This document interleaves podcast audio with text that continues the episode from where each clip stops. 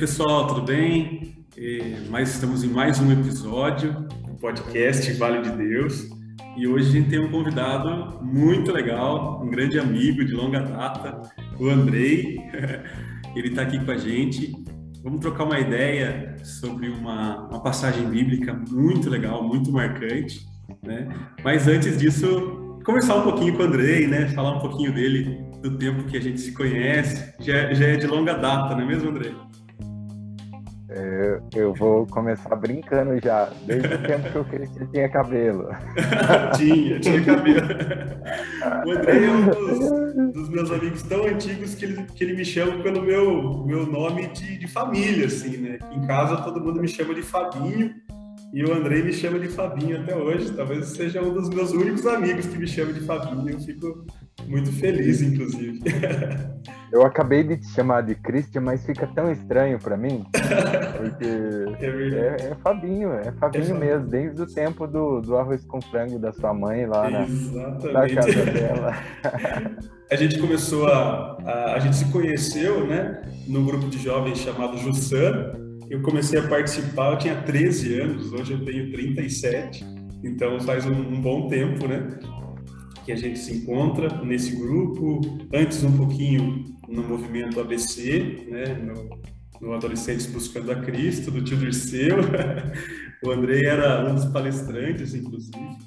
E o Andrei é uma, uma referência aí para mim, eu acho que para o Marquinhos também, né, tanto dentro de igreja, né, dentro do trabalho né, de jovens e adolescentes dentro da Igreja Católica, né, até mesmo na parte artística, teatro, né, ah, eu preciso, estou pensando em alguma coisa legal para fazer, para assistir, para ouvir sobre arte, você não tem como não passar pela cabeça o Andrei como uma referência para as artes. Né? E agora a gente está falando, inclusive, de outras áreas, na política, na parte da educação da nossa cidade. É isso, a Andrea é, é, um cara, é, é, um exemplo de pessoa e um exemplo de amigo. Fico muito feliz em, permanecer nessa amizade com o André até hoje. Né? Trabalhamos muito juntos, hoje a gente está mais no convívio é, virtual, como a gente estava falando agora há pouco, né, antes do, de começar a gravação, mas se Deus quiser, em breve, no convívio presencial novamente. Que gostoso ouvir tudo isso.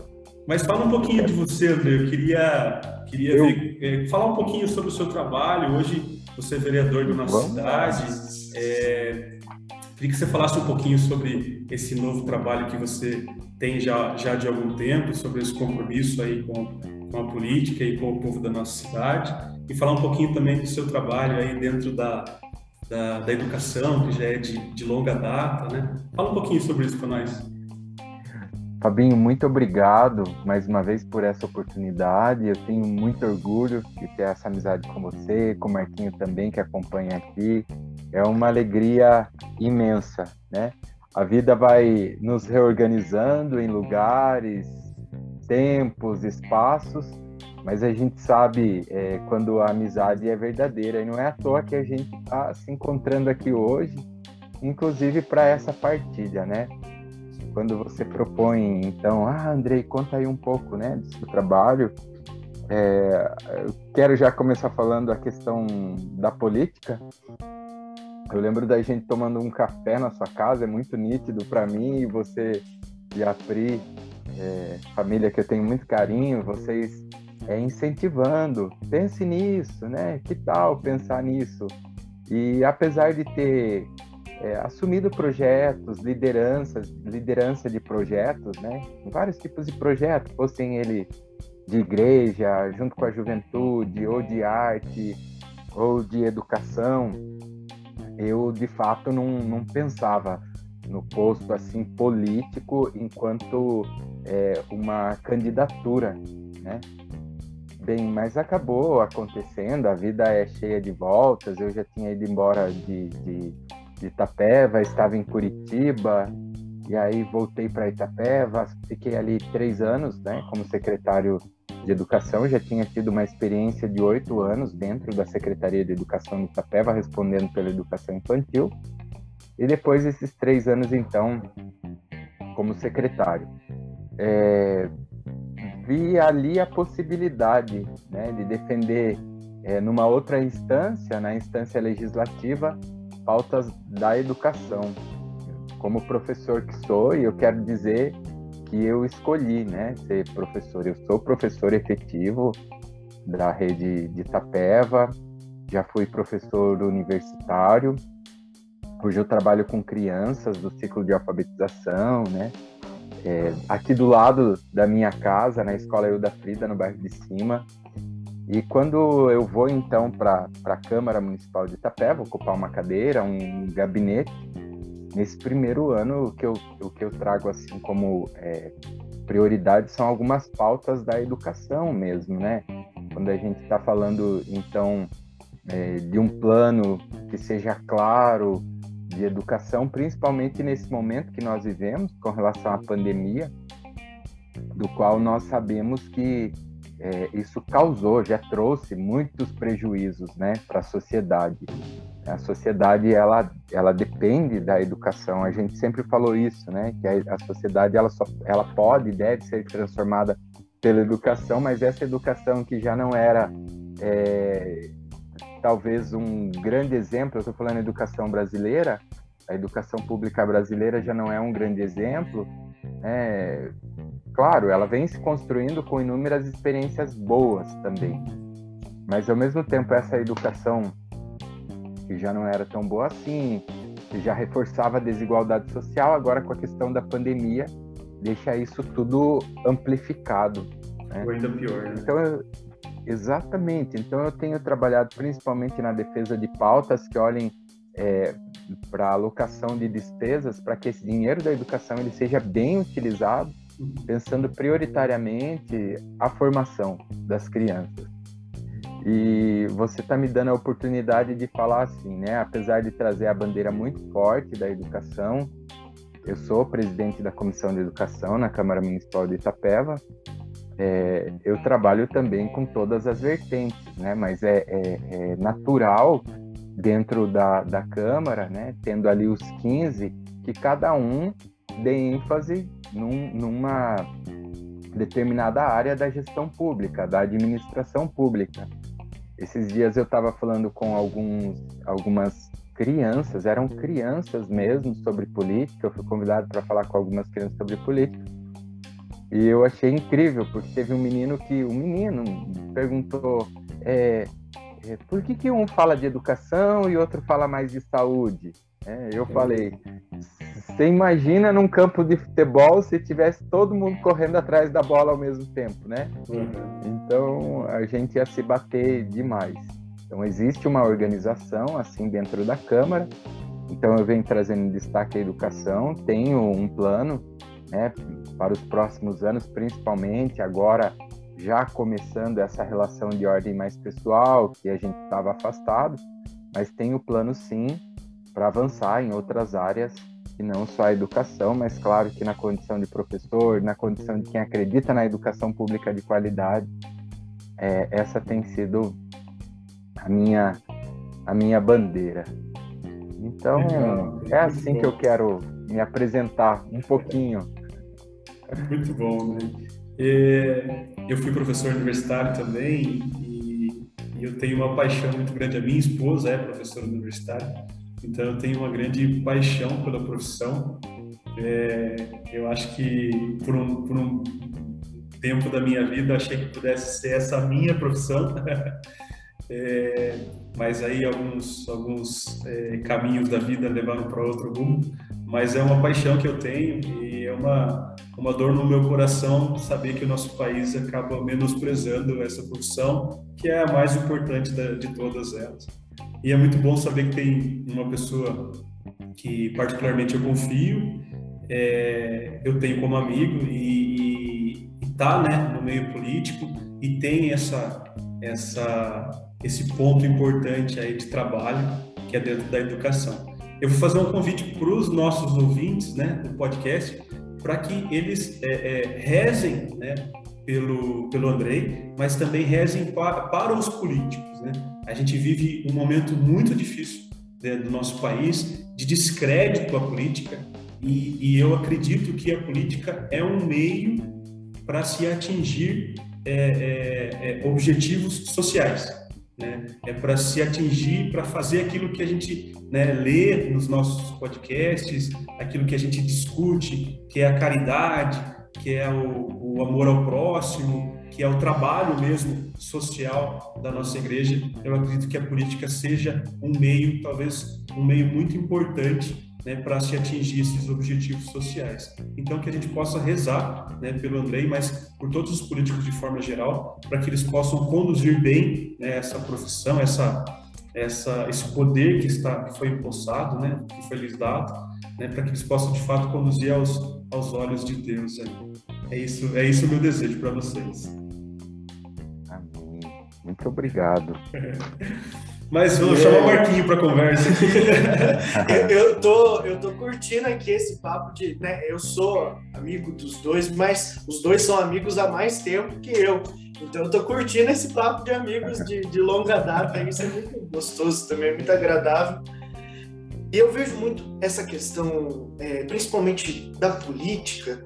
É, a gente sofre muito quando alguma coisa que é um, um cargo, uma, um, né, eu não gosto de ver como uma profissão, mas uma, é, uma função pública, e também quem ocupa, né, os concursados e tudo mais, quando você generaliza, quando você diz, ah, é, funcionário público é preguiçoso, é, é, político é corrupto, isso só faz mal, isso só faz esse estigma, ele nunca vai ser positivo. Você imagina, né? Trazendo para outras é, profissões, é, um, pedreiro, um mecânico, se você falar assim, não, todo mecânico é sem vergonha, todo fica nítido para a gente o quanto isso faz mal, porque você está tratando de forma injusta muita gente, muita gente boa, muita gente que quer fazer o bem e, né, eu nós três, na verdade, né, como funcionários públicos, né, o Andrei também é professor, além da sua ocupação como vereador, mas você imagina, se nós passássemos por isso, e aí, aí nós olhamos a nossa volta e vemos, poxa, mas a maioria que eu conheço é gente de bem, é gente boa. Não, não é o contrário, não é o que está se vendendo. Porque o que se vende é que funcionário público é isso, é aquilo. Isso me dói muito, sabe? Quando eu não sei é, se isso vai melhorar com o tempo, mas nós que estamos dentro sofremos muito com isso. De, de ter esse rótulo e muitas vezes o funcionário público ou quem ocupa uma função pública não tem nem a opção de, de se explicar. De falar assim, não, mas eu sou diferente. Né? Muitas vezes já vem com um rótulo pronto e isso é, é muito triste. Mas ó, o Christian que puxou esse assunto de política primeiro. A pergunta que eu tinha separado para a política, que é um pouco mais densa, ela era para depois. Então você culpa o Cris aí, André. Entrar para a vida política, de certa forma, para você deve ter sido como mudar de lado. Você parou de reivindicar as coisas né, de uma certa forma, e passou a ser reivindicado. E, né, como a gente brinca às vezes fala, né, deixou de ser pedra para se tornar vidraça. Como é que foi essa mudança para você? De saber que às vezes a gente não consegue abraçar o mundo e fazer tudo o que as pessoas querem que a gente faça. Isso. Muito bacana essa pergunta, Marquinhos porque eu vejo assim que foram foi, foi, aconteceu exatamente isso que você está falando e ainda por duas vertentes, né? A primeira vertente porque sempre eu fiz parte do executivo. Eu fui para eu fui trabalhar dentro da Secretaria de Educação em 2006. Né? Eu tinha de 25 para 26 anos. Então é, eu, eu era um cargo comissionado, né? É, então eu sempre fui fui executivo eu fui governo. Agora fui para o legislativo. Então a primeira vertente foi essa, que troca o espaço, né? Do executivo e vai pra, para o legislativo. E aí depois, justamente o que você falou, é, e que também já está é, imbricado com isso, porque antes era na condição de alguém que, que, queria, reivindicava, mas era ainda na condição de alguém que podia executar, né? o, o executivo, eu, eu, eu vejo assim que a grande possibilidade né, é de fazer com que a gestão pública realmente aconteça, porque a finalidade da gestão pública é melhorar a vida do cidadão. Nua e crua, a finalidade da gestão pública é essa: é melhorar o que, que eu faço, no que, que eu trabalho, o que, que eu movimento, o que, que eu executo para melhorar a vida do cidadão. Já no legislativo, os processos são altamente burocráticos. Então, eu também muitas vezes pensava, ah, mas o que, que o vereador está fazendo que não está trabalhando para gerar emprego? Né? Ele tem que analisar o orçamento, por exemplo, da secretaria responsável por economia da cidade e ver se aquilo está sendo aplicado corretamente, assim como todas as outras, né? Então já começa esse grande desafio. O primeiro desafio para mim está na condição mesmo do, do, do, do cargo, né? Que primeiro de tudo ele é um fiscalizador, depois ele cria né, leis, as leis são aprovadas, então por exemplo, eu tenho leis que, que já foram aprovadas para que conste processo de conscientização, para valorização e promoção da infância de Itapeva. Então, esse é um projeto de lei né, que, eu, que eu apresentei, já foi aprovado todo mês de junho. A partir de agora vai precisa acontecer isso no município. É, e eu vou citar dois projetos de lei e um outro é com relação ao arborismo, né? Porque a gente está discutindo muito a questão de que a cidade precisa de moradia, ela é carente de moradia, mas ao mesmo tempo a preocupação com relação ao meio ambiente, no que se refere a uma cidade saudável, é, no caso a nossa cidade de Itapeva, geralmente não vem em discussão. E eu digo isso porque eu morei numa cidade, Curitiba, né? Eu morei por três anos em Curitiba, que sobra árvore por habitantes, né? Uhum. Então, assim, a cidade mais ecológica do Brasil, extremamente limpa, é, muito organizada também, com crescimento organizado, e que isso influencia direto no modo das pessoas pensar, né?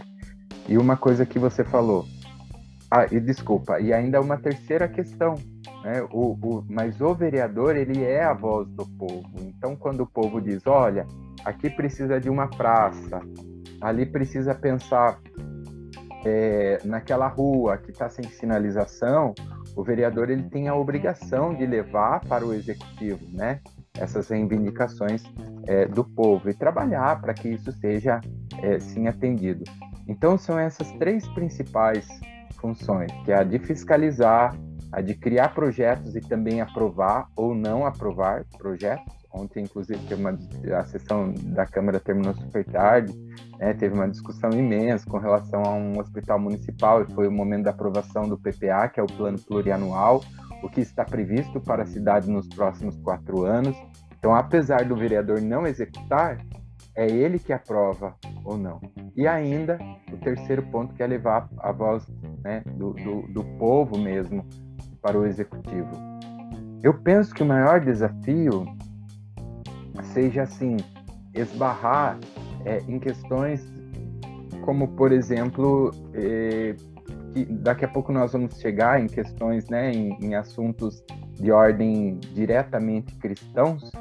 Então, eu, mas eu já vou aproveitar, eu vou trazer essa nossa discussão para esse momento, dizendo assim, ó, o, o, grande desafio é esbarrar em questões que fogem daquilo que é humano, como por exemplo a vaidade, o interesse, né?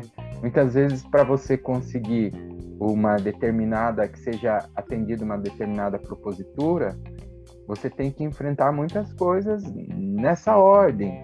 É, o, o, e aí eu vejo que a ideia do nós, do coletivo, de humanidade, de vida em comunidade, que nós que temos uma vida em comunidade, a gente sempre é chamado para isso, a aprender isso, é, isso é muito difícil de se sustentar no campo da política, né? Porque as pessoas estão, eu não digo todas, mas muitas pessoas estão preocupadas com a sua imagem, em dizer fui eu que fiz, fui eu que pensei primeiro, fui eu que liderei sozinho. E aí é, é, a gente tem que pensar que bom que muitos pensaram, que bom que muitos defenderam essa causa. É, que bom que muitos é, erguem essa bandeira? Esse é o grande, grande desafio. Mas aí, só para concluir, né, se deixar eu fico aqui é, falando, eu ainda tenho muita esperança em duas questões. Que uma é a própria questão da educação, enquanto conscientização, é preciso conscientizar, e quando eu estou falando de educação, não estou falando só educação escolarizada, não só as crianças que vão para a escola, os jovens, né, e os adolescentes. Estou falando pensar mesmo a ideia de educação para nossa cidade, né, para que a gente se eduque, inclusive politicamente. É, estamos prestes a viver uma eleição federal né, para a presidência. É, muitos embates nós já sabemos que virão por aí.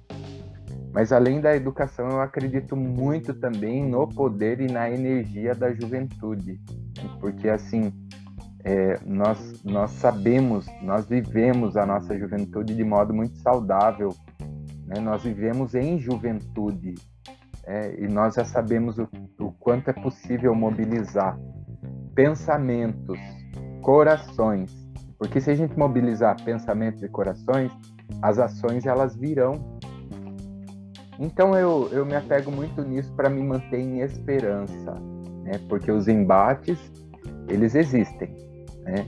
As distorções, o contar como se quer, o falar é, muitas vezes sem saber, isso tudo existe. A galera que torce contra é uma massa imensa, como você falou, muita gente generali que generaliza, né? A ideia de que ninguém faz nada, ninguém trabalha, enfim. Mas a gente, a gente decidiu ser cristão, né? Nós decidimos por esse caminho. Então a gente já sabe que a luta ela é constante. É assim que eu quero abordar. Muito obrigado por essa oportunidade, Marquinhos, de, de poder falar essas coisas. Muito obrigado. Legal, gostei muito da, da sua resposta, até porque muitas vezes a gente olha é, essa questão que você falou da arborização né, como sendo uma questão acessória, mas isso é educação pura também.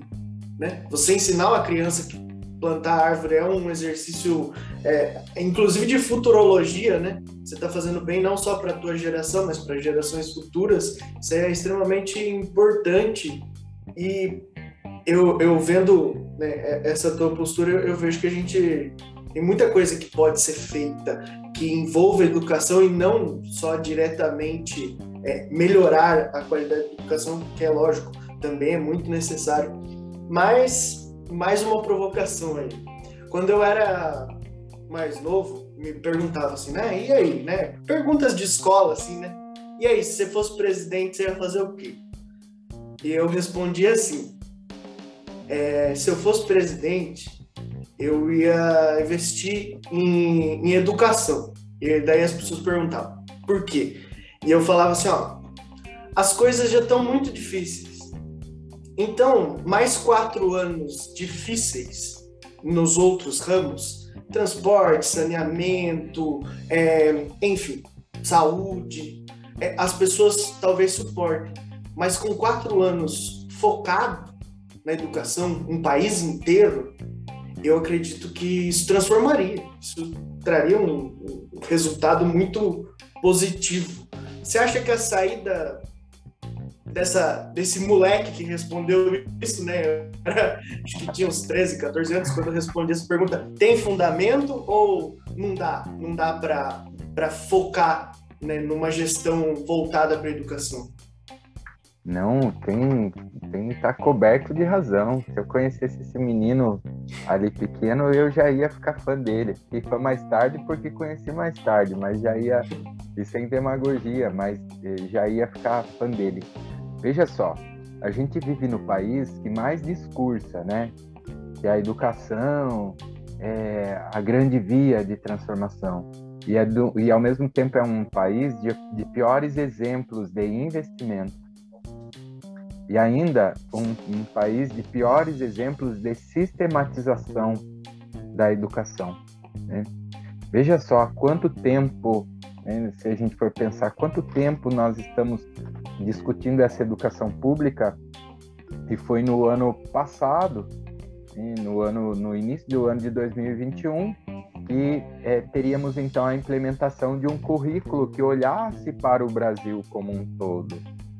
Então, foi ano passado isso, que é a Base Nacional Comum é, Curricular, né? Considerasse o Brasil como um todo. Eu, eu digo para você né, que essa educação, que você está coberto de razão nisso, e se me permite é, aprofundar um pouquinho, eu vejo assim, é, é, trazendo que a primeira instância da gestão pública é dinheiro, é investimento, porque é preciso de dinheiro para fazer projeto, manter projeto, promover projeto. Eu diria então que o investimento na educação ele precisa ser sistematizado. Né? Que educação que a gente quer, quanto foi colocado naquilo, porque é ali na educação que a gente vai ter a possibilidade de pensar que tipo de ser humano que a gente quer, né? Hoje eu, eu estou em sala de aula e eu trago para mim assim, como que eu quero que os meus alunos falem do professor deles lá no futuro? Olha, na época da pandemia eu tive um professor que, né? E, e eu, e eu coloco para mim, eu tive um professor que ensinou esses alunos a ler, a escrever, a interpretar com pensamento crítico. Eu quero que os meus alunos falem isso de mim no futuro. Eles tiveram esse professor na, na pandemia é a grande possibilidade, sim, né, de formar o sujeito, de formar o ser humano. É a grande possibilidade, é ali, considerando ainda o grande desafio que todos são diferentes, né? todos são diferentes, mas uma educação que liberte, que coloque para pensar, porque não há outro lugar em que a sociedade está institucionalizada, não há. O único lugar onde uma grande parte da sociedade se encontra diariamente, claro, com a pandemia ficamos sem aula, obviamente, né? Mas, assim, o lugar onde a sociedade, grande parte dela, né, uma grande massa, se encontra diariamente, seja no público ou privado, é dentro da escola. Então, ali é a grande chance é, é, de formar. Eu só é, gostaria de dar continuidade, então, no seu pensamento, dizendo assim, que é preciso sistematizar os investimentos né, dessa educação. É, o, o dinheiro para a educação é muito curto, os investimentos eles são muito baixos, né? A, a pandemia ela cuidou de escancarar isso. Tem é uma coisa que um assunto que tá me, tem me incomodado demais e onde eu tenho oportunidade de falar eu falo, onde eu não tenho eu procuro me intrometer e falar também e dizer que é, aqui na educação pública fala muito de ensino remoto, muito de, de uso de tecnologia, sabe? Mas pouco se investiu, pouco foi feito. E eu digo isso porque eu tive alunos durante a pandemia que não tinham internet nem para um WhatsApp, né? E aí a gente vai vendo discursos sobre ah, o ensino remoto é maravilhoso, não tenho dúvida de que seja, mas então é, é preciso investir garantindo o acesso. Porque eu tive, por exemplo, sim, eu tive, por exemplo, duas mães que falaram para mim: o senhor pode, ao invés de mandar vídeos, porque eu gravava vídeo todos os dias, todos os dias eu gravava o vídeo das aulas e mandava para as crianças. E, e eu fui desconstruído com essa prática, porque duas mães me procuraram e falaram assim: é, será que o senhor, além dos vídeos, o senhor pode mandar escrito o que, que é para fazer com as crianças também? Eu falei, é, por quê? No que, que eu posso melhorar no nos vídeos? Elas falaram, não, com a pandemia diminuiu o número de dias da faxina. E aqueles dias da faxina era o dinheiro que eu pagava a minha internet. Então a minha internet não é suficiente para baixar os vídeos que o senhor manda. Os vídeos são ótimos. A aula tá boa, as crianças gostam de ver o senhor no vídeo mas eu consigo na semana baixar um, no máximo dois vídeos, porque com a pandemia diminuiu o meu número de faxina. Então veja, né? É, a gente está falando de uma educação que precisa de investimento sistematizado, que nós queremos seres humanos críticos, criativos, formados, que saibam ler de fato, porque não adianta ficar fazendo muito rodeio sobre o conceito de escola. O conceito de escola é lugar de ensinar e aprender né? O conceito de escola é formar as crianças, respeitar e fazer de tudo para que elas sejam amadas. Ainda que a gente vá num processo de educação de muitas vezes por limite, as crianças precisam se sentir humanamente amadas dentro da, da escola. É, e eu, eu falo que não é utopia nem discurso vazio, porque essa volta para a sala de aula e ao mesmo tempo ocupar um espaço da política é, me dá a grande possibilidade de dizer assim é possível, eu tenho lutado para fazer e eu sei que muito eu tenho conseguido e não é arrogância, mas sim a gente tem que tem que vender também autoconfiança, lucidez do nosso trabalho, né? Disso que que a gente quer. Então, é um pouco do que eu penso sobre essa educação que precisa transformar a sociedade. Legal. Lembrei, vou fazer uma, uma alusão sobre o que você falou, né, do plantar as árvores. Né? É, eu acho que, assim, quando a gente fala de projetos como projetos de educação, a gente pensa em investimentos, né, infraestrutura, é, é, esforço de trabalho de longa data. E, e aí, pensando no plantio da árvore, né, muitas vezes eu faço plantio de uma árvore e talvez essa árvore não cresça, né, é, e eu perceba, e eu, eu veja essa árvore crescer. Então, ou seja, eu estou plantando uma árvore hoje para minha próxima geração né, poder colher esses frutos, né? É, então, assim, rezo, rezo a Deus mesmo e eu peço para que as pessoas também façam isso, para que vocês, é, você, né, como político, mas todos os políticos de forma geral, tenham essa, essa, esse sentimento de que o projeto que eu estou né, é, é, é, me esforçando, trabalhando em cima dele, ele é um projeto de longo prazo. Né? Quando a gente fala de educação é, infantil, você tá, né, muda alguma coisa no sistema, muda alguma coisa na forma de ensinar, é, é, essa criança né, vai crescer, e a gente está falando aí de de 10 anos de ensino dela, ou seja, talvez só lá no último ano de ensino dela possa ser perceptível aquela mudança, aquela vírgulazinha lá no começo. Então, assim, que os seus projetos sejam, tenham esse sentimento, que os políticos possam né, ter essa sensação que muitas vezes você, né, dentro desses quatro anos, não perceba essa diferença, mas que esse projeto seja consistente ao ponto de que outro político de que outra estrutura né, continue esse trabalho para que esse trabalho de fato né, é, é, dê frutos e, e, e para que né, a nossa educação melhore, para que as pessoas melhorem, para que as pessoas tenham mais condição de vida, qualidade de vida, né, com base nessa lei que você, nesse projeto que você encabeçou agora né, em 2021, que talvez só vá desembocar em 2031. Então, é, é, é, a ideia é essa, essa sensação de longo prazo, para que a gente possa, de fato, né, crescer. É isso que o Brasil precisa, eu acho. Muito bacana, Fabinho. Muito bacana essa, essa sua ideia, né? De pensar assim, as próximas gerações, o que eu deixo para o outro, né? como eu deixo.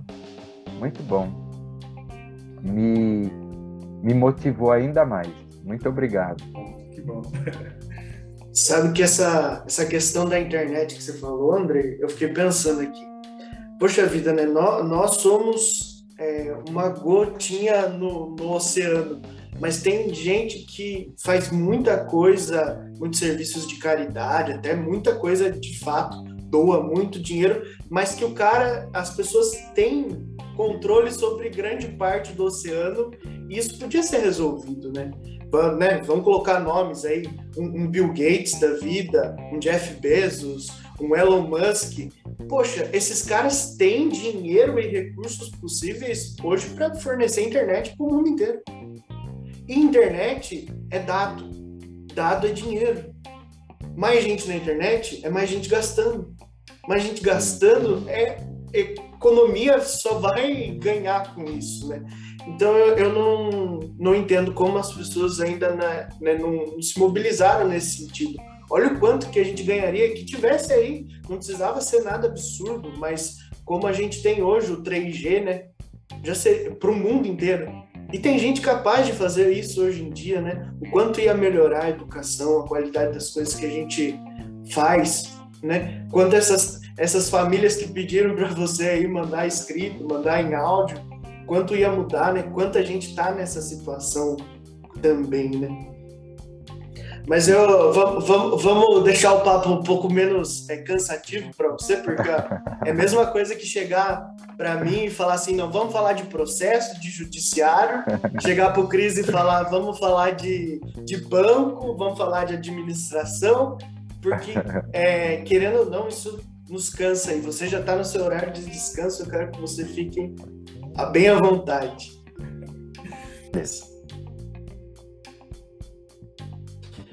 Então, André, agora vamos passar para uma parte mais leve, por assim dizer, né? Tirar um pouco do, do peso da nossa conversa, mas eu ainda quero é, algumas curiosidades, assim, co coisas que eu de fato tenho curiosidade mesmo. Pensei, o que, que eu vou perguntar para ele, né? E aí, eu vi que você faz muita coisa.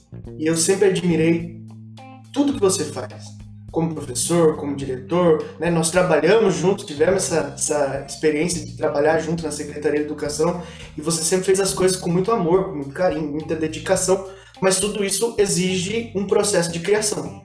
Você precisa sentar para dar uma boa aula, para ser um bom diretor, para ser um bom ator, para ser um bom funcionário e muitas vezes se reinventar em cima de coisas que você já criou, né? Eu via isso no teatro, né? Tanto no Alto do Menino Deus, na Paixão de Cristo, que a gente né, participou junto, que a cada ano você conseguia extrair daquilo uma coisa nova. Então quem assistia tinha a sensação, não, mas eu não estou vendo a mesma história. E, assim, o esqueleto podia até ser o mesmo, mas a sensação era que tudo era diferente. Eu queria saber de você. É, agora a gente está passando por isso um pouco com o podcast. Eu confesso que não é fácil. Para mim não está sendo fácil criar conteúdo assim, é, escrever, colocar as ideias no papel. Como é que você faz isso? Né? Ou cada coisa é, é, um processo diferente de eu, criação? Eu, na verdade, gosto muito de ler, né? Eu, eu tenho em mente comigo minha professora da terceira série, falecida Terezinha Silva, que inclusive o Teatro de Bolso, né, que nós temos, o mini teatro no, ali no Calçadão, tem o um nome, Teatro de Bolso Terezinha Silva. O conceito de teatro de bolso é um mini teatro. E, e, e para mim, um dos maiores presentes que eu ganhei dentro da escola, nesse percurso mesmo de estudo, né, de estudante de ensino e aprendizagem, foi mesmo o hábito da leitura. Isso para mim foi o grande presente. Então eu leio, leio, eu não vou dizer bastante, mas eu leio, sabe? Eu leio com muita frequência, eu tenho o hábito da leitura. Acho que a leitura sempre me inspirou? A leitura sempre provocou muito assim isso em mim, né? Inclusive aprofundamento, preparação, mas principalmente pensar sobre as coisas, né, de modo diversificado. Se a gente hoje for pensar um pouco é, a, a, leitura, né, a leitura ela está organizada em três pontos principais, que é a leitura literária, que a gente está falando de ler histórias, a leitura contextual, coisas que a gente está vivendo, né, mas também a leitura cultural, né, aquilo que é importante para nossa formação. E eu aprendi a beber, sabe? A beber mesmo dessas três fontes, tanto da leitura literária, como contextual, como a leitura cultural. Acredito, Marquinho, que isso tenha me ajudado bastante, porque tudo que eu vou fazer eu não consigo fazer sem estudar. Tá? Então, vamos fazer o Alto do Menino Deus. Aí eu corro lá estudar é, se eu vou assistir, isso não é só com as coisas que eu vou criar, não. Eu vou assistir uma série é, na Netflix ou lá na, na Prime, na Amazon Prime. Eu começo a assistir a série, às vezes eu gosto, aí eu gosto daquela série, eu paro já no primeiro episódio, no meio do primeiro episódio, eu já vou pesquisar o, os atores, o diretor, como que foi criado o roteiro. Aí eu leio, depois eu retomo. Então acho que eu, eu vejo a leitura como um grande veículo, a leitura enquanto estudo, sabe? A leitura, um grande... a leitura fica mais interessante que a própria série daí, né? É. Aí eu vou conversar sobre a série com alguém e falo, nossa, mas aquela série foi escrita por isso, isso, isso, trocou o ator porque eles brigaram demais durante a gravação, ou fulano morreu. Eu falo, nossa, mas você assistiu ou você leu sobre esses... os, os dois? Eu acho que o ato de estudar aí ajuda a responder isso. A história que você cria na tua cabeça talvez seja muito mais interessante do que aquela que você assistiu, de fato, né? Isso é, isso é muito legal, porque a gente acaba contextualizando, até pela nossa realidade, né? É, é, com livro tem muito disso, né? Às vezes a gente lê um livro e fala assim, nossa, mas não gostei, achei que esperava uma coisa e foi uma coisa diferente. Aí cinco anos depois você fala assim, não, mas vou ler de novo. E você fala assim, nossa, que livro incrível! Esses dias eu passei por isso com o, o 15 de, de, da Raquel de Queiroz, e eu, eu li de novo, falei assim, nossa, que coisa sensacional. E quando eu li a primeira vez, que foi numa época meio obrigado pela escola e tal, eu olhei e falei assim, nossa, coisa chata. E hoje eu olho e falo, caramba, como é que ela tirou isso aqui, né? Nessa idade, tirar de si uma ideia como essa, eu acho fantástico. Assim. Eu não, não, não acho que outro caminho, né? Se a gente, tudo que a gente faz, a gente precisa pôr no papel, precisa escrever, né? Seja o que for, né? Seja o que for o tipo de criação, ela vai para o papel primeiro para depois ela ir para outros lugares, né? Acho que isso é extremamente necessário e a leitura de fato ajuda muito mesmo. Eu ia só dizer que é uma grande, eu acho que é um, uma grande via, né, de, de fazer as coisas é estudar sobre o que se faz, né? Até porque estudar sobre o que se faz é lançar paixão, né? Naquilo que a gente está fazendo. Pensa assim. E agora eu prometo que é a última. Se o Chris tiver outras, daí eu já não me responsabilizo, mas a minha, a minha é a última. Você já deve ter assistido o, o Abu Janra, falecido já, o Antônio Abu Janra, que ele tinha um programa chamado Provocações na Cultura. E ele, eu gostava, eu, eu sou fascinado, eu acho que aquele cara é o melhor entrevistador que já teve, ele consegue extrair das pessoas algo que é mais do que a pessoa até estava afim de fornecer, sabe? É uma arte. Ele tem uma, uma coisa que ele pegava as frases que a pessoa já tinha dito e pedia para explicar. E eu acho que sempre quando você diz é, frases longas, dá tempo pro Andrei ser é, ator, diretor, escritor no meio daquilo. Dá tempo de você pensar e cativar. Mas quando são coisas curtas, aquilo para mim é a essência da pessoa. Quando alguém coloca uma frase curta, não tem muito espaço para você inventar. É mais a essência daquela pessoa mesmo. Então eu procurei uma frase, acho que é uma das mais curtas que eu achei tua, e ela é assim: ouvir o outro não é deixá-lo falar, é garantir que ele seja escutado. Explique para mim essa frase. Nossa, eu fiquei até arrepiado. Eu lembro quando eu escrevi isso, eu acho que eu publiquei no Facebook. Acho que já tem alguns anos, né? Mas é, olha só, tá me dando a oportunidade do reencontro comigo antes de tudo. Então, é, isso é nobre. Principalmente eu, eu li, olha, vamos falar de leitura. Eu li um livro é, chamado Palhaço e o Psicanalista, né? e me ajudou muito é, a pensar um pouco a questão de liderança. A questão de liderança ela é muito difícil, né? Às vezes a gente tem que tomar cuidado para não ser uma pessoa controladora, excessivamente controladora. Né? O líder ele tem que ter mesmo a coragem de, de formar o outro. Então, quando eu li esse livro, é porque eu, eu olho para trás e eu, me ve, e eu me vejo, eu não me culpo, mas eu quero me ver crescendo dentro dos processos. Eu quero olhar para trás e falar assim: olha, ali em alguns momentos eu errei, talvez o outro eu tenha acertado, mas será que hoje eu estou conseguindo né, corrigir coisas que eram necessárias? E para mim, uma das coisas importantes, então, era, era corrigir né, isso, porque a liderança, inevitavelmente, ela tem a possibilidade ou o desafio de agregar né, pessoas. E agregar pessoas envolve acolher a história, enfim, é, é, muito desafiador. É muito desafiador, porque cada um traz uma história e muitas vezes o líder, sem perceber, ele também está é, ali trabalhando com problemas né, de pessoas.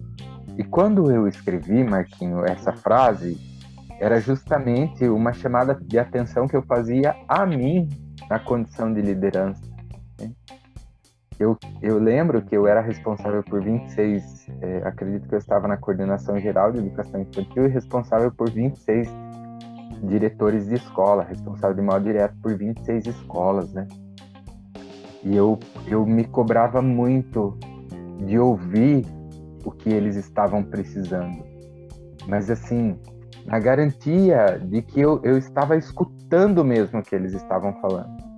Porque assim, a, a, a relação é, humana rasa, ou talvez, ou talvez de uma interpessoalidade que muitas vezes ela é só interesseira, não no sentido ruim, interesseiro porque o, o ser humano muitas vezes ainda está ligado a sentimentos que a gente chama de sentimentos primitivos, né? Como o próprio egoísmo, não no sentido de egoísta de xingamento, mas às vezes não percebeu que ali é interessante para ele ficar, né, ali só alimentando o próprio ego, enfim. Mas perceba, às vezes tem pessoas que você fala assim, que falam assim, né? Eu já vi isso, conversas assim. Nossa, menina, não tô bem. Minha mãe não passou bem essa noite. Aí a outra responde assim: Sua mãe não passou bem essa noite? Minha mãe faz uma semana que tá doente, né? Às vezes o outro não quer saber dos seus problemas. E não precisa, e não tem a necessidade.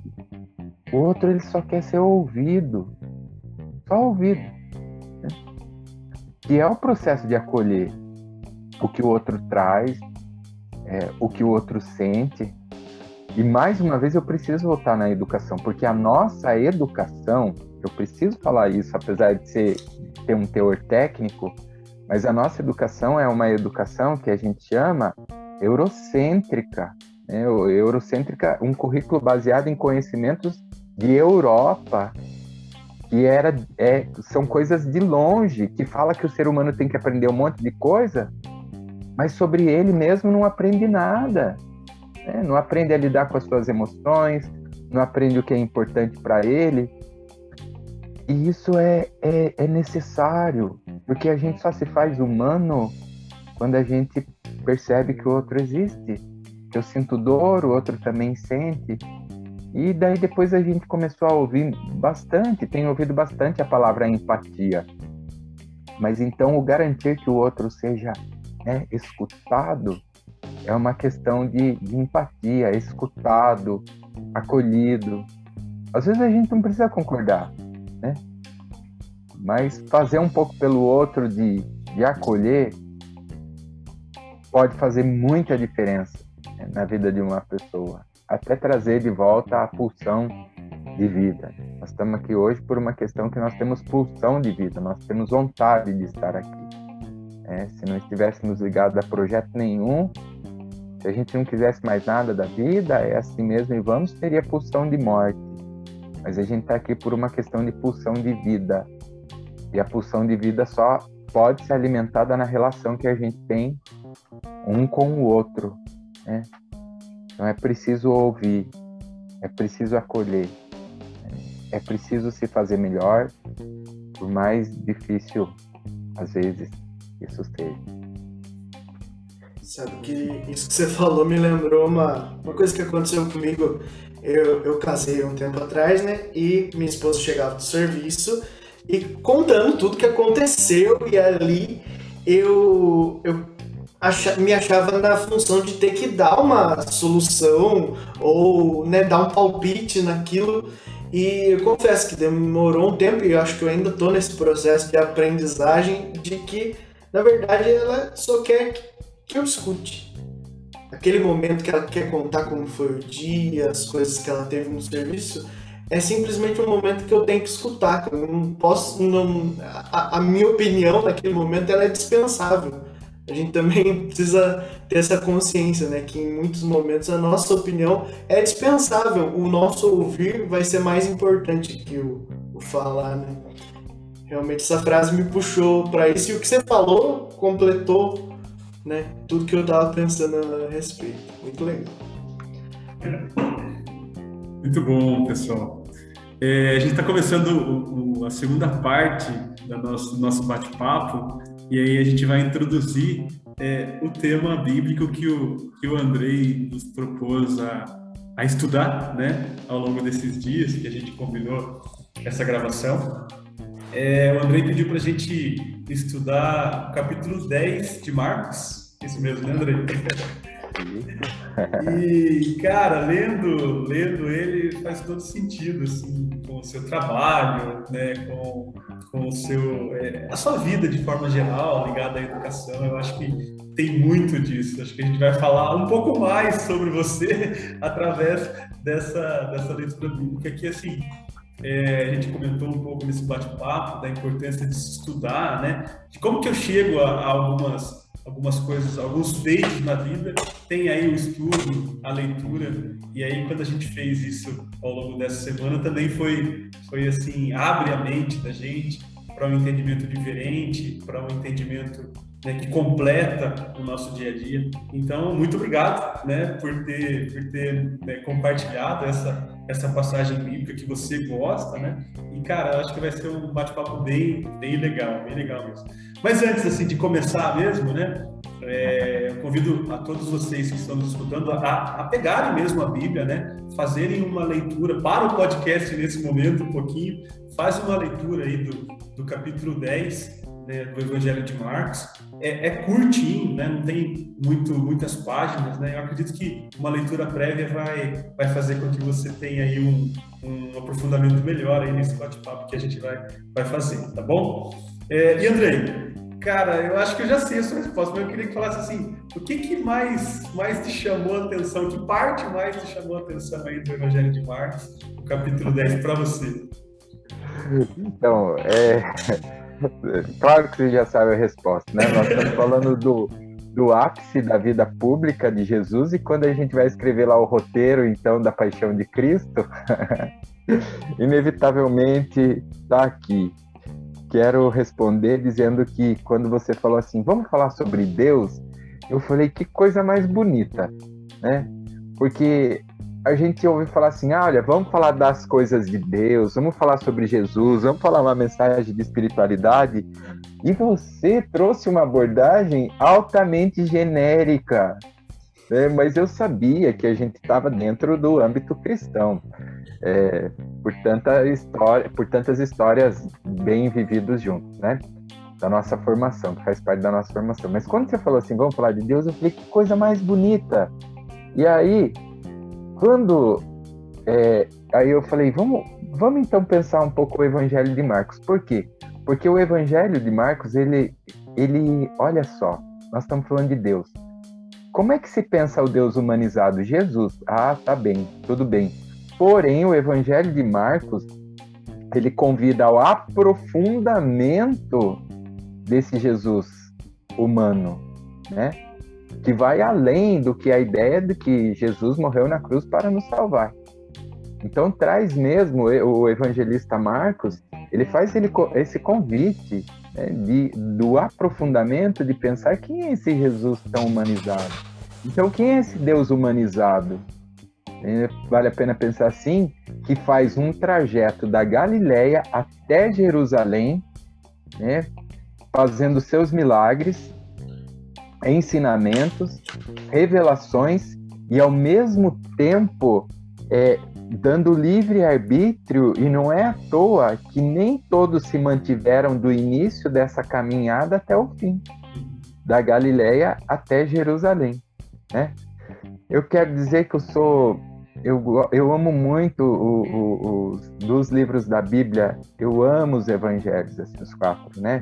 Marcos, Lucas, Mateus, é, e João. Acredito que ali foi a, a oportunidade de estudo, sempre tinha que ser, né, obviamente, para escrever a paixão de Cristo.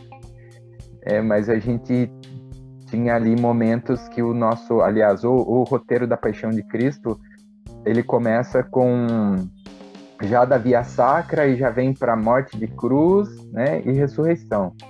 E aí depois, quando foi a ideia de aumentar isso, então nós precisamos estudar e estudar com responsabilidade, uma vez que nós estamos falando de uma história extremamente conhecida, independente da crença das pessoas, né? A morte e ressurreição de Jesus Cristo, nós estamos falando talvez da história mais conhecida.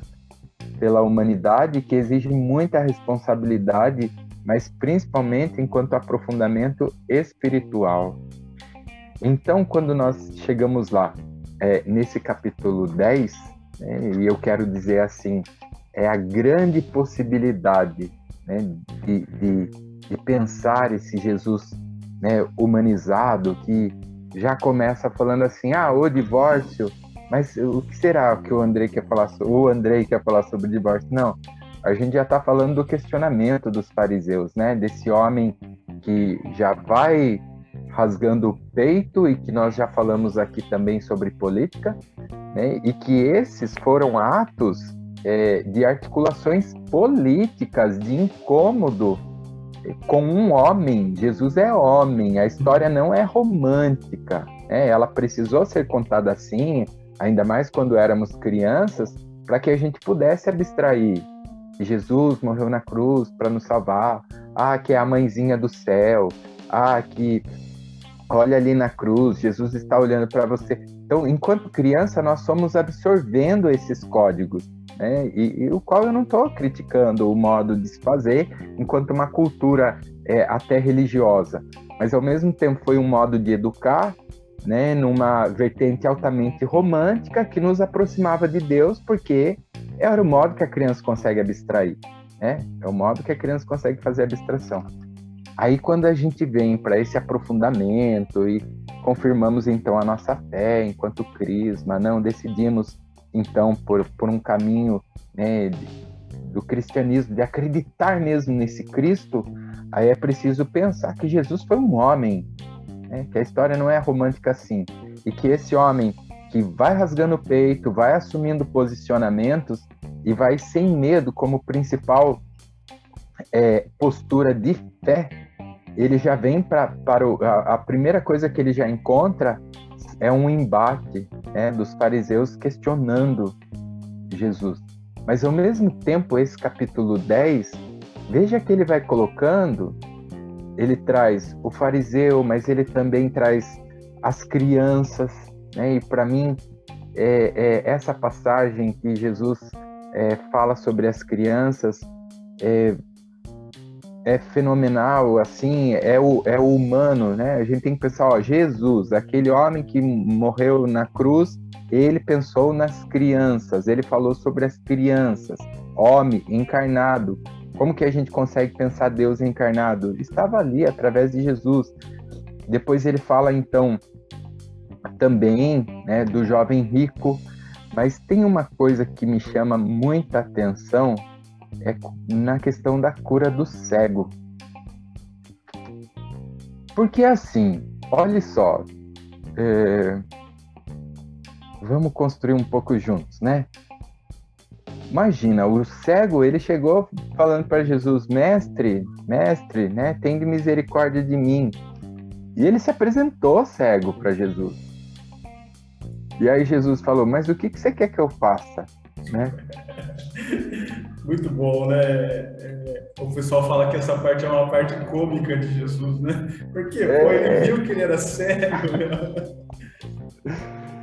E, e, e olha só, não era ironia, né? Por mais que pareça, uhum. e a gente encara muitas vezes assim, mas era na verdade atitude de amor e amor humanizado, pensando no livre arbítrio, mas ao mesmo tempo da condição de Deus né? Primeiro do livre-arbítrio, porque assim, é, o cego ele realmente queria ser curado, né? E do que que ele queria ser curado? E se de repente fosse uma questão de ordem espiritual? Né? Ó, oh, me ajuda, Jesus, me ajuda a ser melhor. Eu sou cego, mas eu quero ser melhor. É, a condição como cego já era viva, né? Ele já vivia isso. Isso talvez não fosse nenhum problema, problema para ele, né? Talvez o problema dele fosse outro. Então a condição de amor enquanto livre-arbítrio. O que, que você quer que eu faça? Aí o cego falou: Eu quero que você me cure. Jesus nos ensinando, sabe o que? A pedir, a confessar as nossas impotências, a confessar as nossas limitações. Né? E eu acredito que, que Jesus, como homem de amor, nós já falamos, humanizado, firme, de posicionamento, que no Evangelho de Marcos é o aprofundamento do Cristo humano, né, que faz a sua travessia da Galileia até Jerusalém. Mas é, eu vejo que essa condição de amor é, nos ensina, com essa questão do cego, nos ensina a falar assim, ó, podem sim falar o que vocês precisam, né? podem sim falar o que vocês querem, porque eu tô aqui por vocês, né? eu tô, tô aqui por vocês. E não é amor de troca, e muita me, muito menos uma, uma fé fundamentalista, né? Que se você seguir certinho tudo que eu fizer, eu vou dar o que você precisa. Não é um Deus de barganha, porque não teve tempo. Foi um diálogo curto, de acolhida, de amor e ao mesmo tempo de cura, porque um tinha o poder de curar, mas o outro queria ser curado.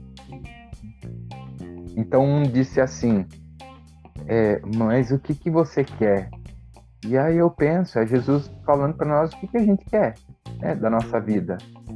Até porque o, os evangelhos, e aí não só Marcos, mas os evangelhos, né? O apontamento de todos os evangelhos é para um caminho de felicidade dos homens. É Jesus atuando ali de modo direto, é a vida de Jesus, mas apontando para um caminho de felicidade e depois eu disse também a condição de dependência, e aí eu volto lá quando você falou, vamos falar de Deus, né? Vamos.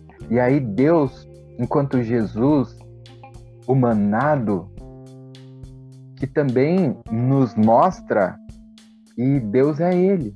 Né? Ele é Deus. Ele é Deus. E Deus vai continuar sendo Deus. Deus não, não é o então, desculpa, essa condição é, de dependência de Deus, ela, pelo menos na minha análise, ela precisa existir, porque Deus precisa ser reconhecido como autoridade. Né? Nós passamos por inúmeros sofrimentos na realidade vivida e a gente precisa falar é, disso, porque, olhe, Deus é muito relativizado. Jesus é muito relativizado, a fé é muito relativizada. Mas aquele que optou por acreditar no Cristo, acreditar em Deus, não pode ficar relativizando, senão a gente troca a história. A gente vira Deus, né? E ele, o nosso empregado. É... Então a condição eu vejo assim de dependência de falar para Deus que nós precisamos dele mostra quem é quem né, nessa história. Percebo que, que a humanidade, num contexto é, geral, né, sem fazer julgamentos, mas vai se equivocando com relação a Deus. Em, em alguns comentários, quando não confessa essa dependência que nós temos de Deus, ou quando usa, ai, Deus nos abençoe para que dê tudo certo. É, então, a questão do cego, é, é, ela mexe muito, pelo menos para mim, ela mexe muito por esses dois motivos. É, o primeiro motivo é que Jesus pergunta: o que você quer que eu faça? É.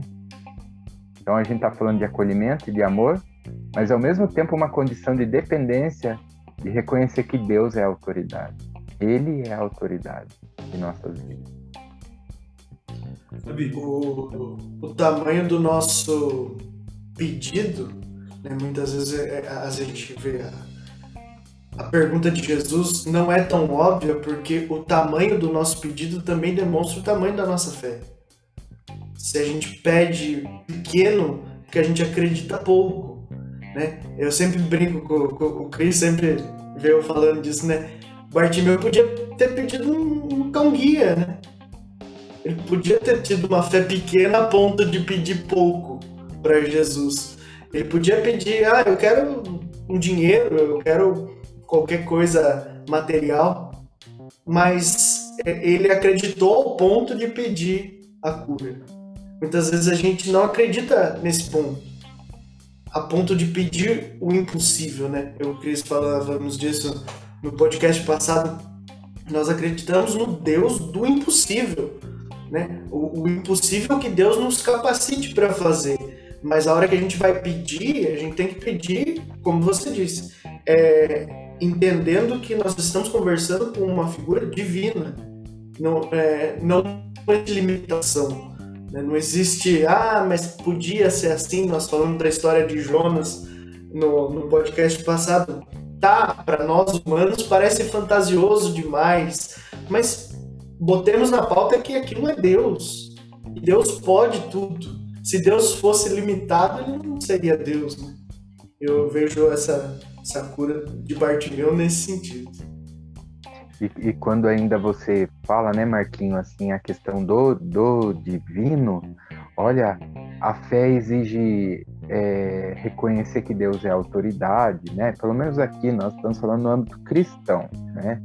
Existem outras religiões que vão ter outras, outros nomes, mas a gente está falando aqui dentro da nossa é, religião e ao mesmo tempo sem limitar essa conversa. Ela não é só para católicos, né?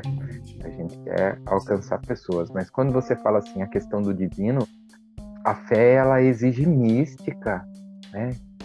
A, a fé ela exige acreditar mesmo nessa mística de que Deus existe e que Ele está em algum lugar, porque senão fica sendo só um Deus assim é, da boca para fora, né? É, eu, eu, eu penso muito de orar, falar baixinho, ter os momentos lá que a gente respira, né? Pensa em coisas boas, conversa com Deus, às vezes dentro do nosso quarto, às vezes olhando para uma paisagem bonita, às, vendo, às vezes vendo Deus num gesto de amor, né? Todo esse processo é, místico, ele precisa ser presente na nossa vida, na nossa personalidade, para alimentar a nossa fé. E ainda veja bem, ocorra desse Deus não atender os nossos pedidos, ele precisa continuar sendo o nosso Deus. Né? Ele precisa continuar sendo Deus. Porque somos nós que dependemos dele. Esse comecinho do, do capítulo, né, fala da questão do divórcio, mas é, eu acredito que Jesus tinha uma intenção né, de abranger a todo, todas as pessoas, né, é, independente dos casados ou não. É, é que, que a gente possa construir relações de longo prazo e que essas relações não sejam quebradas né, por qualquer situação adversa. Eu acho que é justamente se encaixa certinho com essa questão eu acredito em Deus em qualquer situação, mesmo em que eu tenha todos os motivos para não acreditar. Eu acho que quando eu crio relações com pessoas e eu tenho um, um princípio aí é, de que essas relações são duradouras, independente de qualquer situação, elas não se quebram. Eu acho que essa questão é, é do início que Jesus né, comentou é, é, falando sobre o divórcio da provocação dos fariseus. Falando de Bartimeu, tem uma parte que eu acho muito, muito legal do Evangelho, que Jesus fala, né, coragem, levante, levanta-se. E, e, aí ele tira a capa dele, né, e se levanta e vai ao encontro de Jesus e pede para ele a cura. Eu acho que essa questão do tirar a capa é uma simbologia aí, né? Existe um símbolo de tirar a capa, é porque existia uma condição antes de Jesus, né? Que é uma condição de cegueira, uma condição de, de problema, de, de ser uma pessoa que tem alguma coisa para ser curada. E aí, quando eu vou ao encontro de Jesus, eu tenho uma roupa nova, inclusive. Eu tenho uma veste nova, porque eu estou pronto para receber esse Jesus e esse Jesus vai me curar. Eu acho que esse, esse, essa sensação de que o, o, o Jesus pode me curar, independente da minha situação. E aí eu vou até Jesus e peço essa cura. Eu falo, eu preciso disso, eu preciso disso. É, entender que Jesus tem esse poder, tem essa autoridade de mudar, eu acho que faz com que o cego veja, né? E aí, quando o cego o vê, o cego né, também o segue. O cego o segue.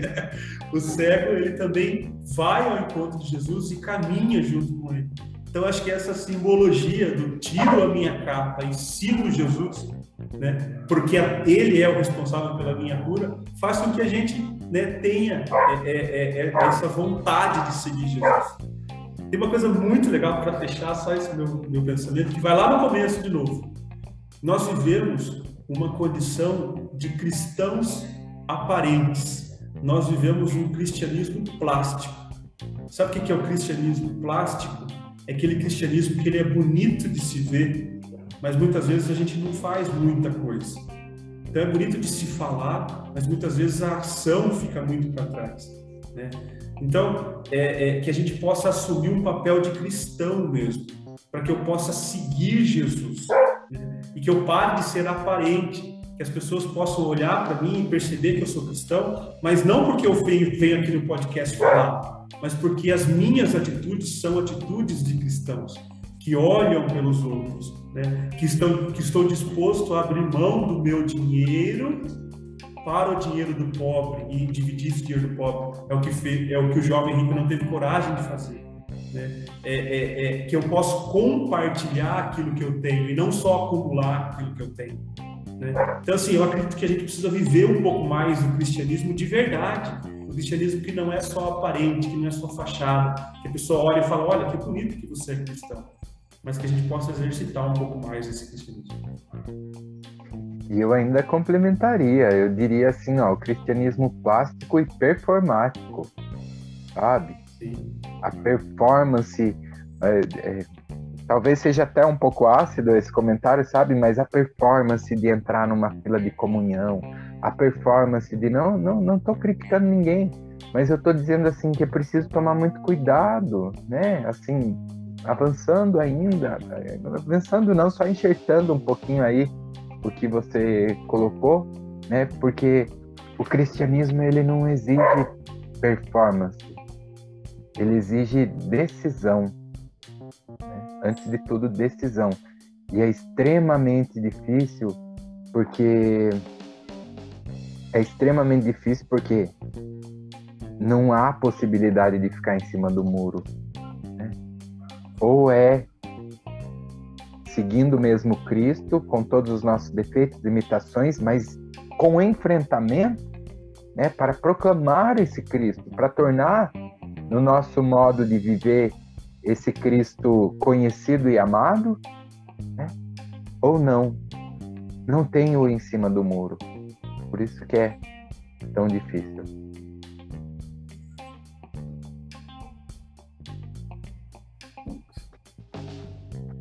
É muito, muito legal essa, essa, essa passagem e eu queria pegar um ponto que particularmente eu gosto muito, que é a parte das criancinhas. eu tenho duas filhas, o Andrei e o Marquinho as conhecem, né? A Maria com oito anos e a Cecília com cinco. E, e aí a gente vê uma, um, um, carinho muito, muito grande de Jesus, né, para com as crianças, né? E revela, revela também uma situação que é, é, é os discípulos e aí a gente, a gente acaba falando assim, cara, eu acho que eu, será que eu estou no caminho certo, né? Será que eu estou tentando ser de fato um discípulo? Aí a gente pega na confusão, né, que os discípulos tinham em relação ao que eles achavam que Jesus fazia e, e aí eles tentavam, né? Estou dizendo isso porque eles ficaram bravos, né, quando as crianças vinham até Jesus, eles achavam que elas estavam atrapalhando ele e aí Jesus fala assim, não, não. deixa aí, deixa elas virem até mim, né? E aí eles, ele, ele ainda né, aproveita a oportunidade para ensinar os discípulos, né? engraçado, né? Ensinar os discípulos. Ele podia ensinar as crianças, mas as crianças que estavam ensinando os discípulos, né? Que de, as crianças, é, das crianças era o reino dos céus, né? Dada aí a sua inocência e que a gente tivesse que agir como as crianças. Assim, é, talvez seja, né? como a gente deve agir para que a gente vá até Jesus, para que a gente siga esse Jesus, né? Porque sabendo que talvez eu seja esse jovem rico que não quer me desapegar das minhas coisas para seguir Jesus, mas eu preciso de uma cura, como o Bartimeu, né? E aí, o que, que eu faço? Bom, seja como as criancinhas. Muito bom. É... Eu, eu penso que, às vezes, assim, numa linguagem muito prática, parece que eles queriam fazer Jesus estrela e ele falava assim: não sou, não, todo mundo tem acesso a mim. Mas também, né, com relação às, às crianças, né, eu, eu vejo que tem que ser encarado assim com muita com muita seriedade, sabe? A questão daquilo que, que do que a gente está ensinando, o que, que a gente está deixando, né? Eu acho que essa acolhida de Jesus às crianças, eu já falei isso, né? Agora há pouco, eu falei é um grande exemplo e uma grande forma de pensar esse é, Jesus humano. Mas quando a gente está falando de criança, nós estamos falando do sujeito em formação, né? É, o que ensinar eles vão aprender. Eles vão aprender. Então eu vejo Jesus chamando a atenção dos adultos mesmo. Daquilo que precisa ser viabilizado enquanto valor para essas, essas crianças. Né? O que a gente viabiliza enquanto valor para essas crianças. Então, eh, quando os discípulos falam, não, não, não dá, não dá para chegar, né? Era algo que não seria, pelo menos na ideia dele, não seria viável às crianças. Mas Jesus, assim como tantos outros valores, é, precisam né, ser viabilizados. Eu, eu penso assim como se escolhe o que as crianças comem. Ah, mas criança gosta de batata frita, tá, mãe?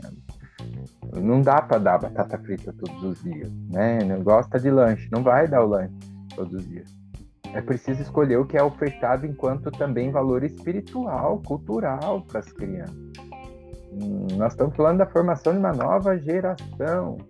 E quando a gente às vezes olha para a geração e fala assim: ah, mas essa geração não quer saber de nada. Ah, mas geração. Essa geração já é fruto né, de uma determinada educação, formação ou deformação que eles receberam. Né? Jesus precisa ser apresentado às crianças. Quero resumir assim essa parte. Eu, pensando nisso que vocês estavam falando, né? É, às vezes é uma provocação para nós também, né? Porque parece que, que Jesus diz: não, é, certas estão as crianças. Vocês foram se desconstruindo, perdendo, entre aspas, o reino de Deus com o amadurecimento. As crianças já estavam em estado de graça. As crianças já estavam prontas para o reino de Deus. E aí, quando a gente vai crescendo, a gente vai perdendo, entre aspas, isso. Né? Mas eu queria que a gente pensasse um pouco nisso. Como é que a gente mantém se mantém criança nesse sentido de manter as qualidades que Jesus vê nas crianças para chegar no reino e, e para pertencer né, ao reino de Deus. É muito difícil, muito difícil. Para mim, eu acho que passa por um monte de coisa. Acho que responderia que talvez a gente não possa perder o bom humor, é, rir de si mesmo em algumas situações, não se levar tão a sério para as coisas. É, muitas vezes a gente envelhece e se torna um adulto chato, sabe? Um adulto que, que incomoda por ser adulto demais o tempo todo e, e não desliga dessa vida de ser adulto, que nós temos responsabilidades, nós temos os nossos trabalhos, nós temos que é, responder para algumas pessoas. Mas, poxa, pode ser leve, pode ser um pouco mais sorridente, pode ser é, um pouco mais é, fácil do que a forma como a gente encara as coisas. Queria que vocês dois aí falassem um pouco disso. O que, que, que vocês fazem para tentar se manter mais como as crianças? É, é, sabe, Marquinhos, é uma provocação, nossa, muito, muito inteligente, eu diria assim Porque nessa sua provocação você está perguntando o que, que a gente está fazendo da nossa vida, né? Enquanto pessoa, o que, que a gente está fazendo da nossa vida como pessoa? Mas sabe, é, a gente se corrompe, né? É, sim, por fatores internos e também por fatores externos, né? Com a, com a realidade que a gente vai se deparando, a gente tende a se corromper, vão colocando na nossa cabeça que é preciso estudar, trabalhar, ter um salário bom, uma casa tá, pronto. Mas tem uma coisa que eu penso né, que, que nos ajuda para que a gente não se corrompa. É, eu acredito que todo aquele que tem projeto ou tem sonho não vai se corromper, porque ele sabe o que quer. Eu não sou pai, né, eu não, não sou pai. Eu acho que eu teria muita. Eu vou descontrair um pouco, eu acho que eu teria muita dificuldade para ser pai. Eu acho que eu, que eu teria um apego, assim. É, não digo que é um projeto impossível na minha vida, não digo. Estou dizendo isso em primeira mão. Muito bom. Já, já, temos um corte, então, já, já. Pro, o podcast. Vai ter, vai ter uma assim, primeira mão, Andrei, abre o coração. Então, mas eu, eu, tenho, eu, tenho, eu tenho os Goldens, tem quatro Goldens aqui, quatro cachorros aqui quatro. em casa, sabe? Quatro. Eu saio eu fico pensando nos cachorros. Eu vou viajar, eu tenho dificuldade para viajar. Eu fico, daí eu deixo uns, uns, dois lá na casa da minha mãe, aí eu fico ligando toda hora. E os cachorros, como é que estão? Minha mãe fala: vai se divertir, vai passear. Os cachorros estão bem. Eu acho que eu teria um pouco de dificuldade de ser pai. Eu acho que eu ia me apegar muito, mas teria que trabalhar muito nisso, né? Mas eu digo assim: pensar projetos de vida junto com as crianças, sabe? Vai fazer a gente se manter, né, criança. Vai fazer a gente escutar, ter essa escuta com a criança. Porque eu, eu, indo mais uma vez beber um pouco da questão técnica, a nossa sociedade ela não é formada para entender a criança como cidadão, não é formada para entender a criança como sujeito de direito. Né? Outro dia eu, eu vou contar. Outro dia a Maria do Christian, ela mandou um áudio. Olha, é, se possível, tio Andrei, tem um terreno baldio aqui perto da minha casa, pensar num, num parquinho. Eu confesso, eu tô lá com essa propositura, tá seguindo os trâmites, né? Eu não tô atualizando tanto a Maria porque eu preciso também pensar, eu quero lutar para que dê certo, mas eu também não quero frustrar. Mas ao mesmo tempo eu pensei assim, Talvez esse seja o pedido mais importante que eu recebi até hoje. Né? Porque eu defendo que a criança é um sujeito de direito. E daí vem uma criança pedir uma melhoria para o bairro dela, essa criança precisa ser entendida como sujeito de direito. Então eu penso assim, ó, a gente tem que ter sonhos junto com as crianças. A gente tem que ter sonhos e fantasias, né, e imaginação junto com as crianças. Quando a gente deixa de imaginar, a gente vai perdendo a nossa infância. Porque as meninas, os meninos, eles estão lá brincando na casa, estão brincando na escola, eles podem imaginar que o, a qualquer momento o teto vai se abrir, vai descer uma nave espacial. A gente vai deixando de imaginar. A gente vai ficando é, carrancudo, né? É, falando de mim, a gente vai ficando carrancudo, a gente vai deixando essas características da criança de lado e aí quando a gente se pergunta, mas por que, que só porque eu sou adulto eu tenho que deixar essas características de lado? Não tenho que deixar. É, então aí eu penso, é, não se corromper envolve ter projeto de vida, mas o principal projeto de vida é ser feliz. E ninguém consegue ser feliz sem dar um sorriso, ninguém consegue ser feliz sem brincar, ninguém consegue ser feliz sem imaginar uma vida melhor, né? sem o processo da imaginação. Então eu penso que é, se manter criança talvez seja assumir o compromisso do principal projeto de vida, que é o projeto de ser feliz. Né? Talvez seja talvez seja uma pista para a gente pensar né, um modo de manter a criança viva dentro de nós. E antes do, antes do Cris responder, eu só queria fazer um, um apontamento em cima do que você falou. Talvez a gente passe por situações em que veja que uma criança pedindo né, uma, uma arborização, uma pracinha na frente da sua casa e que seja atendida, ela vai acreditar na democracia, ela vai acreditar que eh, as pessoas são capazes de mudar. E quando um adulto ganha essas mesmas coisas, muitas vezes ele olha e fala assim: ah, não fez mais que a obrigação. Ou seja, é a mesma coisa, é a mesma praça, é a mesma árvore, mas para uma criança tem um significado totalmente diferente. E talvez essa criança faça uma transformação no futuro que esse adulto não está disposto a fazer. E eles tiveram o mesmo benefício. Então eu, eu concordo com você que fazer pelas crianças é fazer mais, não simplesmente é fazer o mesmo, é fazer mais de fato. Eu lembrei, você comentou da, da criança que, que, que, enxerga né, o disco voador abrido pelo teto. Né? Isso, é, isso é criatividade, isso é. Eu, eu fico pensando, né? A gente se pega nas, nas divulgações aí do podcast, a gente eventualmente faz uma arte e tal, né? Não tem ideia, só consigo pensar em preto e branco. O fácil dá trabalho, fica feio. E aí vem a minha filha e faz um desenho, assim. Né? Acho que não dá para enxergar muito bem. E aí vai Olha, tá, simplicidade, sabe? Cheio de cor. Aí eu peço para ela explicar, né? Então, assim, é, é, é, eu, eu vou fazer uma provocação porque eu sou pai, né? Então, talvez eu possa, possa falar isso para vocês, né?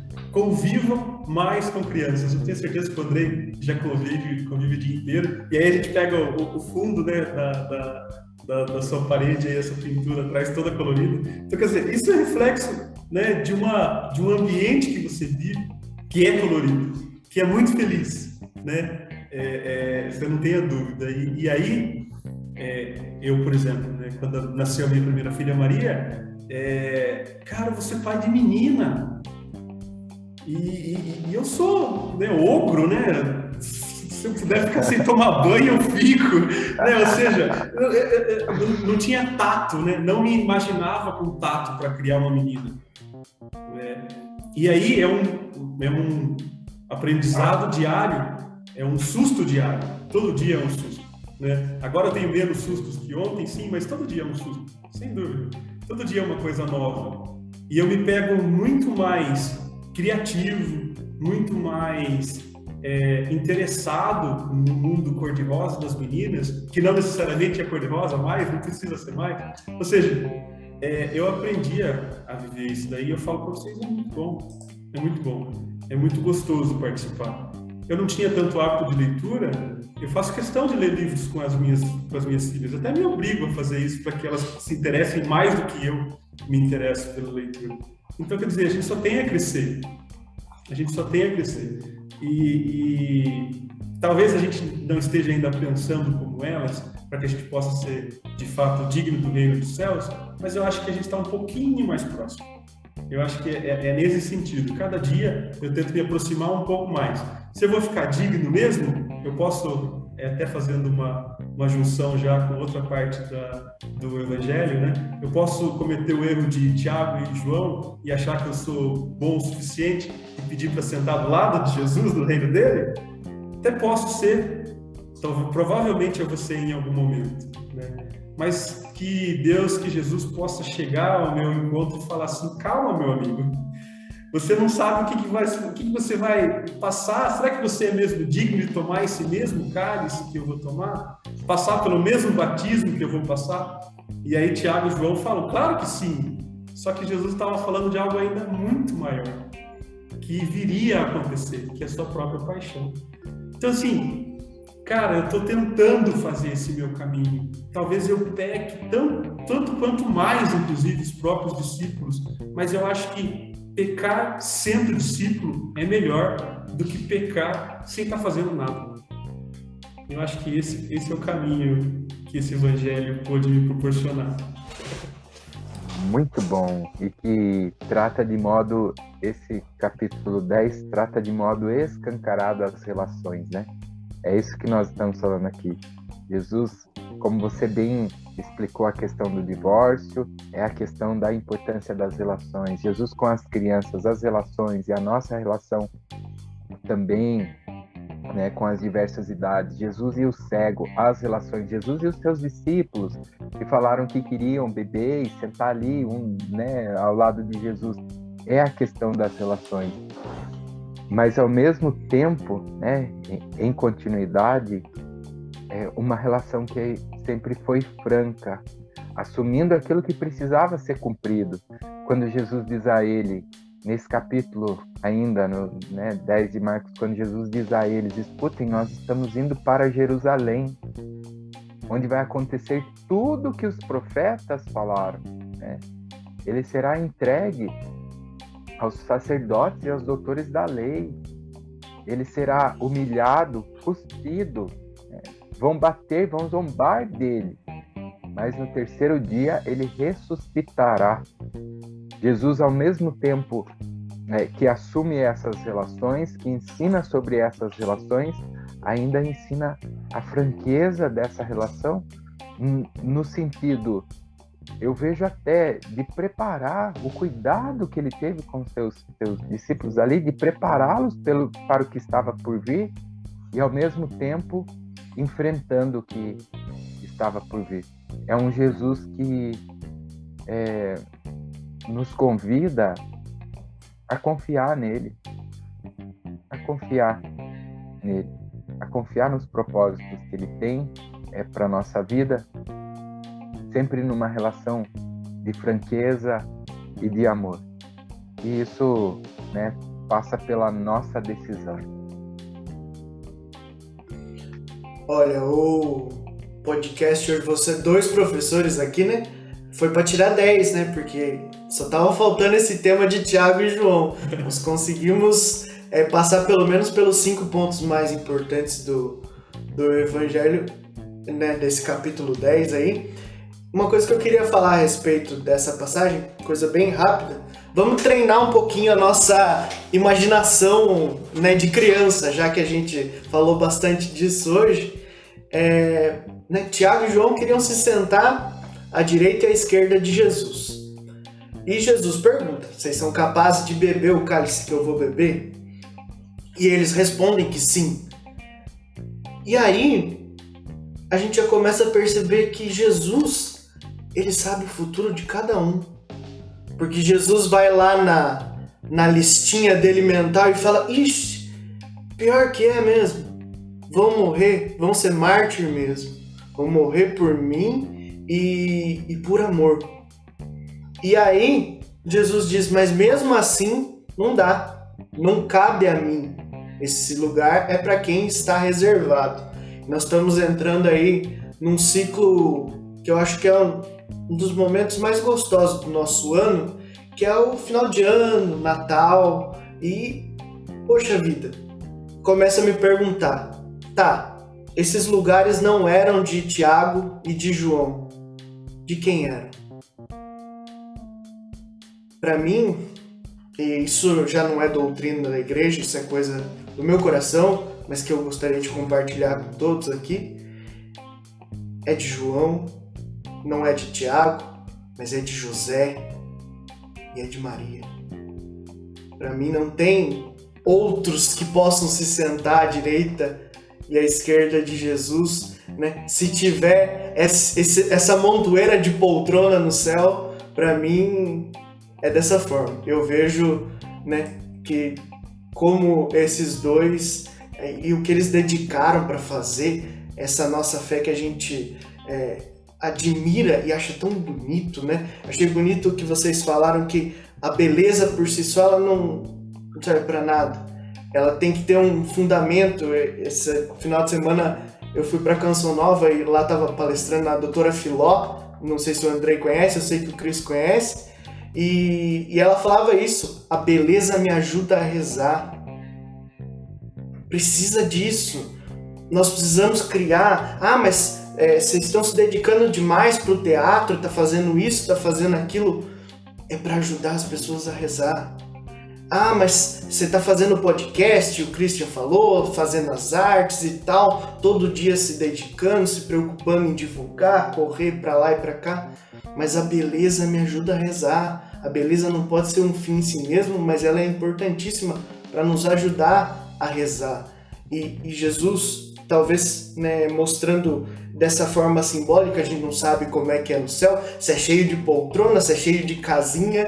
Um dia, se Deus quiser, nós vamos descobrir, mas eu acredito muito que Jesus vai estar lá e ao lado direito vai estar José e Maria e né, se Deus nos permitir, nós vamos poder ver isso face a face. Né? Essa é a nossa torcida. Nós estamos aqui para fazer coisas boas juntos, para um ajudar o outro a chegar nesse reino de Deus que fala todo esse capítulo de, de Marcos, meio que é um manual né, para o reino de Deus, tanto falando da, da infância, né, da família, da criança, da vida adulta, da vida em comunidade, né, como falou o André e o Cris, eu acho também importante nós vemos que é, tudo que você faz dentro da igreja e que tem é, reunião de pessoas é, em volta num projeto é porque sozinho é muito difícil. Então o podcast é isso, o teatro é isso, as, as coisas que nós fazemos juntos é isso. É porque sozinho seria muito mais difícil entender esse reino de Deus. Então, vamos continuar firmes aí. Andrei, eu quero desejar para você sucesso, tudo que você fizer, que você continue colocando é, a mão e, e, sendo bênção nos seus projetos, porque é, isso é muito difícil.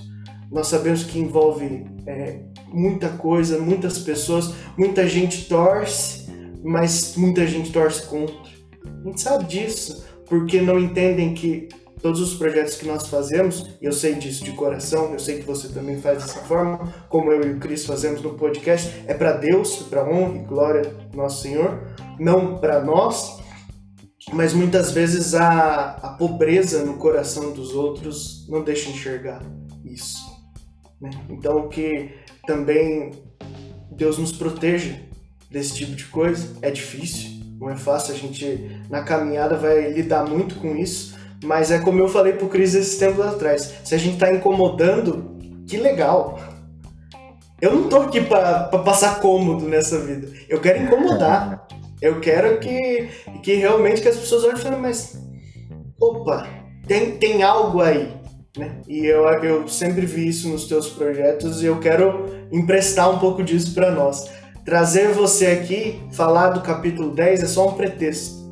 A gente queria você aqui. É só isso. sim, sim. Minha gratidão, mas de coração. Né? Uma alegria é, receber esse carinho. É uma honra poder falar com vocês, pessoas que fazem parte, podem acreditar, fazem parte da minha vida. Né? A gente já viveu muita coisa bonita juntos, principalmente coisa bonita em fé. Né? Então eu só tenho a agradecer. Vocês podem ter certeza que vocês trouxeram para mim é, renovo, vocês é, trouxeram para mim avivamento. É, eu participo de uma, hoje eu participo de uma comunidade aqui do meu bairro mesmo, aqui em São Roque, no bairro de cima. É, é, estão convidados para vir um dia numa celebração e, e tudo mais. Tem sido uma alegria frequentar essa comunidade, é, do, onde eu, eu professo a minha fé, renovo a minha fé, mas eu quero que vocês guardem isso no coração, que hoje vocês trouxeram é, avivamento para minha fé, minha gratidão. Muito bom. Ó, só para finalizar, é, ainda em Tiago e João, né, Jesus dá, aproveita a oportunidade para dar um ensinamento, e aí tem algumas frases que são frases que caminham com a gente ao longo do, dos, daquilo que a gente escuta dos padres, das palestras, né? Que são, é, porém, muitos primeiros serão últimos e os últimos serão os primeiros, e é, quem, quis, quem, quem quiser tornar-se grande entre vocês, que se coloque a serviço dos outros. Então que a gente possa né, entender né, que a gente, para que a gente possa ser digno de ao menos seguir Jesus, que a gente tem que né, pensar em ser os últimos e servir. Então que a gente possa estar a serviço desse Cristo. Andrei, cara, é um prazer conversar com você, foi muito gostoso. Quando a gente termina o podcast, eu saio assim é, extasiado, né? É, com, com, como se eu tivesse feito uma atividade física, com a endorfina lá em cima, com adrenalina e tudo mais. E eu tô saindo assim, muito, muito motivado também a continuar o trabalho. Eu queria, gostaria que você fosse é, um convidado é, fixo, é, que possa voltar a qualquer momento. Então, assim, sempre que você sentir no teu coração, cara, eu gostaria de conversar com eles, porque a finalidade do podcast é isso. Eu e o Marquinhos trocávamos um monte de ideias sobre Deus, né? É, de forma bem genérica mesmo, né? Saiu um assunto aleatório, e aí nesse, nesse âmbito eu falei, cara, por que a gente não grava isso? e não posta para que mais pessoas possam né, ouvir. E, cara, você é, é, encaixou perfeitamente nesse conceito também. Fique à vontade, quando você quiser. Eu vou te convidar, se você não se convidar, eu vou te convidar, mas se você quiser também participar qualquer outro dia, né, fique à vontade. Você é muito bem-vindo aí com a gente, tá bom? Eu queria que você desse é, é, como que a gente faz para falar com o Andrei? Né? Tem, tem um, um, Instagram, você fica à vontade se você quiser divulgar isso, tá bom? Sim, quero divulgar o meu Instagram, é @andreimusel, né? Apesar de ler Misel, é Musel, M-U-Z-L. E a minha página do Facebook é Prof. Andrei. Então, só mandar mensagem lá, e a gente vai respondendo, conversando, interagindo. É isso. Muito bom. Legal. Para a gente encerrar, então, né? Se você gostou desse conteúdo, deixa o like, se inscreva, né? Nos siga e siga o Andrei também nas redes sociais, né? Como ele disse, ele está no Facebook, no Instagram. Vamos repetir, Andrei Musel, né? Se lê Misel, mas se escreve Musel para você conseguir localizar aí. E nós também estamos no, no TikTok, começamos há pouco tempo. E como, como nós falamos hoje né, das gerações mais novas, estar no TikTok é também é, fazer parte disso. Nós estamos tentando chegar nesse público mais jovem e que, é, quando se engaja, faz coisas grandiosas. Então, nós precisamos desse povo do nosso lado, né? E o mais importante, compartilhar. Né? Isso faz com que a palavra de Deus chegue a mais pessoas se você está escutando, se você gostou, coloca aí no grupo da família, compartilhe com os amigos, porque compartilhar é evangelizar. Amém? Amém. Amém. Muito bom. Deus abençoe. Continue sempre à disposição. Amém. Obrigado. Um abraço, Marquinho. Um abraço, André. Fiquem com Deus. Até abraço, mais. gente. Abraço. Fiquem com Deus. Até mais. Abração. Fiquem com Deus. Até.